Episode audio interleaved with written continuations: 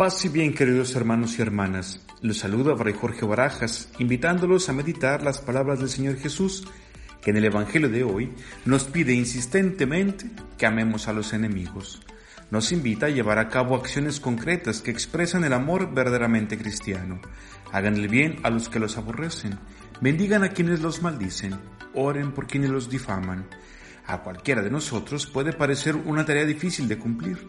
Sin embargo, no podemos dejar de lado el hecho de que si Jesús lo dijo, es porque conoce nuestras capacidades y limitaciones y sabe lo que podemos llegar a ser cuando buscamos cumplir su voluntad.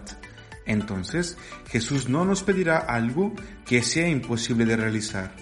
Ahora bien, llegar a amar de este modo es un don que tiene su origen en Dios, no es mérito nuestro, por eso es preciso abrirnos a su gracia y recibir la luz y la fuerza que concede el Espíritu Santo. Por otro lado, amar a los que nos odian es algo sabio, ya que al amar nuestro corazón se libera de la pesante carga que trae consigo el pecado del odio. Y amar a nuestro enemigo puede ser un campo de oportunidad para la conversión la persona que odia puede llegar a ser sanada por el amor de Jesús que se expresa en el trato amoroso de la vida cotidiana.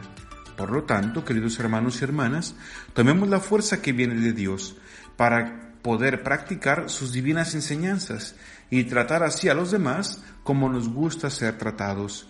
Pidamos al Señor nos conceda su gracia para no dejar de lado los mandatos del Señor Jesús en el Evangelio del día de hoy y que nuestra vida cristiana siempre vaya avanzando en la práctica de las virtudes.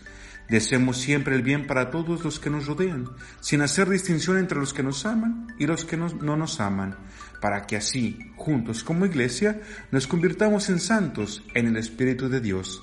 Así sea.